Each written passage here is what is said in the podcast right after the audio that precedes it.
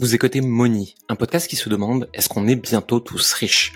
Je m'appelle Jérémy Coleman et avec plus de 15 ans dans le marketing, je m'interroge chaque jour sur des sujets comme l'argent, la vente, le marketing et l'alignement des entrepreneurs. Seul ou avec des invités, je vous partage des conseils et réflexions qui peuvent vous aider à avancer dans votre propre chemin avec l'argent.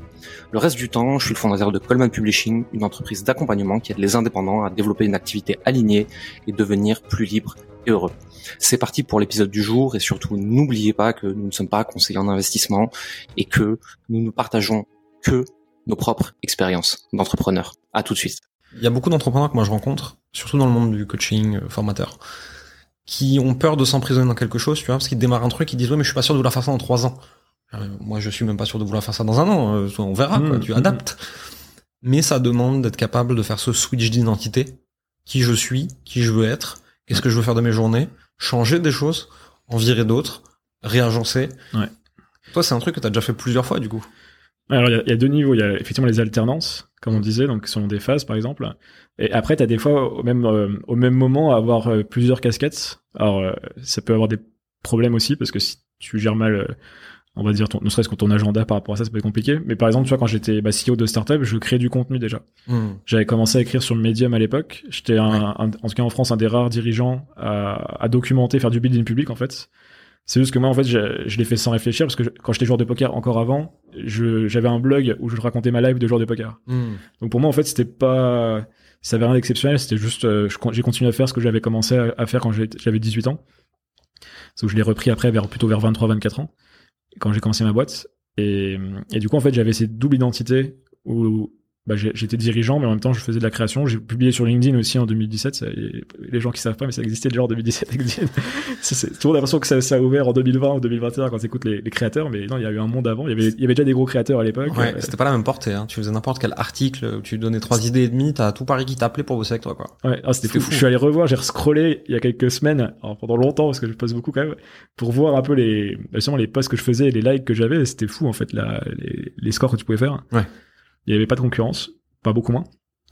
Et, euh, et je te parle de ça parce qu'en fait, ça a été très utile en fait justement d'avoir ces doubles casquettes, euh, notamment dans les moments plus compliqués.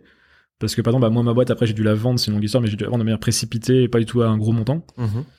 Et du coup, je pense que si tu m'identifiais que en tant que CEO, j'aurais vraiment mal vécu le truc parce que genre, en fait, on m'a enlevé toute mon identité.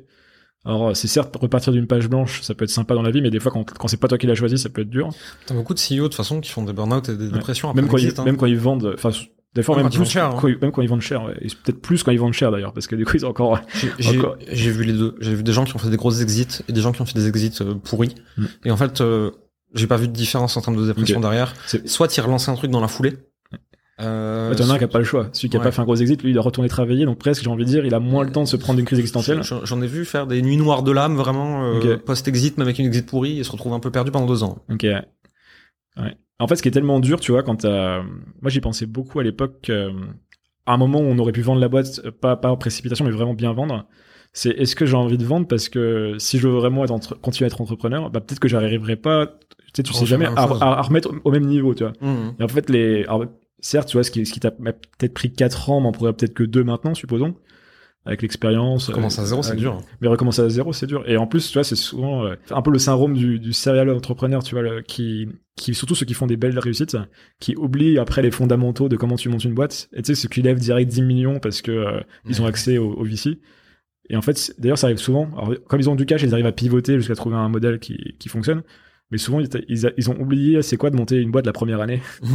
Et, et je comprends parce qu'après, euh, tu sais, t'as été hyper confortable. euh, Parce qu'une fois que t'es CEO, que t'as des employés, alors c'est c'est un métier qui est encore difficile, mais il est beaucoup moins euh, physiquement, il est moins tu, dur. tu mets moins les mains dedans, t'as Tu mets moins les mains dedans. toi-même, tu T'as même plus de hard skills en fait. Tu te fais dépasser sur plein de trucs. Ouais. Donc tu sais même plus te débrouiller en fait par toi-même. J'ai eu le cas il y a pas longtemps. Je suis en mastermind, on me pose une question sur ma gestion de l'onboarding, offboarding client, Ouais, service ouais. client, comment on gère. Et je suis là, je suis devant les gens, c'est je je sais pas. Demande à machin là-bas, c'est pas moi qui le fais. Putain, j'avais une anecdote là-dessus. alors Ça fait vraiment le le gars déconnecté, mais je je savais même pas comment fonctionnait la fin de ma boîte, mais la, la photocopieuse, pour te dire. en fait, on avait une photocopieuse bidon, enfin les trucs normaux de que Ouais. t'as chez toi. Enfin, ça, je savais très bien l'utiliser. Mais après, on avait une Xerox, je sais pas quoi. Ouais. Et j'ai l'impression qu'il fallait, c'était de la magie. J'ai l'impression, tu vois, il fallait, fallait appuyer sur plein de boutons. Et, et je sens quand il y avait des investisseurs qui étaient venus, genre c'était la honte parce que il y avait pas euh, bah, la, la personne qui gérait genre la photocopieuse. et j'avais trop galéré. Enfin, ça montre à quel point tu peux être vite déconnecté. Et, ça, et en six mois, j'ai passé de je comprends les outils de la boîte à il y a des outils, je sais, ils les ont mis en place, mais je, je l'utilise pas moi correct- Mhm. correctement. Quoi. Est-ce que ça fait pas partie du chemin, tu vois, d'un CEO, d'être de plus en plus déconnecté de des hard skills de sa boîte, tu vois Parce qu'en fait, euh, tu dois être Ouais. autre part, et ton importance et ton edge, il est autre part. Et c'est normal de, de recruter des gens qui sont meilleurs que toi partout, en fait. Oui, ça, on est complètement d'accord. Il faut avoir des gens meilleurs à tous les, à tous les niveaux. Mais, euh, mais tu vois, j'en parlais avec Guillaume Moubèche, euh, qui lui, bah, une super boîte. Je crois qu'ils sont 150 chez euh, l'Emlist, l'Empire. Beaucoup. Ils sont beaucoup, en tout cas. Justement, il se pose souvent la question, qu'est-ce que j'ai oublié de faire qui était important avant et qui, qui me servirait encore aujourd'hui? Hmm. Mais souvent, c'est quand même plus des choses, c'est pas forcément du hard skill, c'est plus des, genre, c'est qu'on met des calls, euh, calls avec les, les prospects, en fait. Ou les clients. Garder le contact avec le, bah, avec ceux qui, qui génèrent le cash, au final. Et, euh, du coup, c'est vrai, mais t'as raison sur les hard skills. Mais c'est juste c'est un peu frustrant parce que quand tu deviens, euh, après, justement, quand t'es tout seul avec tes solopreneurs, tu te dis, putain, je sais rien faire, en fait. euh, Ouais. J'ai tout oublié ou j'utilise des tools qui existent plus. Mais moi, j'ai tout, tout ce qui est euh, Zapier, Mail, c'est tu vois, par exemple, moi, j'ai quand je me suis lancé, je l'ai jamais utilisé, tu vois. Mm. Et très vite, j'avais quelqu'un dans mon équipe qui le maîtrisait parfaitement. Et là, l'autre jour, je voulais faire un truc, mais vraiment, c'était un truc, c'est un tout petit bidouillage à la con entre Zoom et ActiveCampaign, enfin vraiment, un truc basique. hein. Je me suis dit, je vais pas emmerder toute l'équipe avec ça. Je vais aller me créer un compte gratuit sur Made. euh, Le truc, j'en ai besoin trois jours en plus. euh, Ça va être facile, tu vois. J'ai rien compris. Ouais. J'ai pas réussi. C'était Ouais. terrible.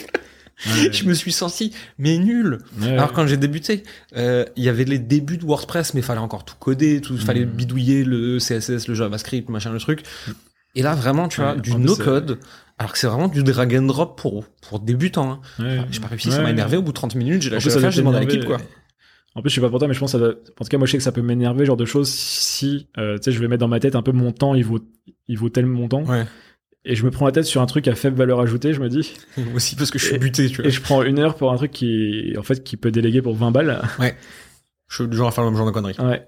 Et, mais, du coup, ça m'énerve encore plus, parce que déjà, j'arrive pas, donc, euh, genre, une question d'ego, il y a l'ego, et en plus, ça, ça vaut pas grand chose d'un point de vue financier. Enfin, je veux dire, je le valorise pas énormément. Ouais. Donc, euh, ouais, c'est assez chiant. Mais Ouais, bon, ça- bon, ça, c'est vrai, des problèmes, problèmes de riches, presque, ça. Ça, mais- ouais, ça- grave, ça bien sûr. Mais moi, ça m'arrive régulièrement. Et en fait, euh, alors on peut le justifier de plein de façons différentes. Mais en fait, juste par exemple, moi, quand je bidouillais moi-même, c'était encore beaucoup de code. Aujourd'hui, tout est en no-code drag and drop. Ouais. Euh, c'est vraiment du presse-bouton. Et en fait, la logique de comment ça se construit est différente.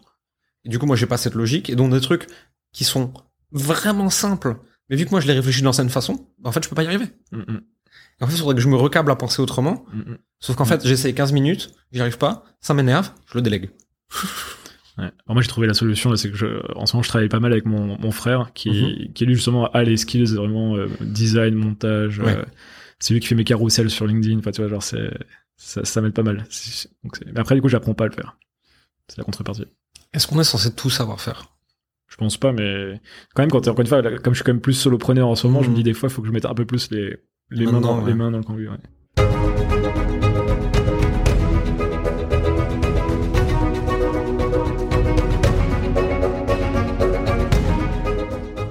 Merci d'avoir écouté Moni.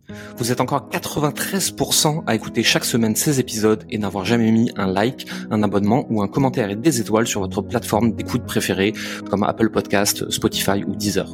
Le faire nous aide énormément à développer le podcast et à avoir des invités toujours plus intéressants pour vous. Ça ne vous prendra que deux minutes et ça nous aide énormément. Merci pour votre temps, votre écoute et à la semaine prochaine.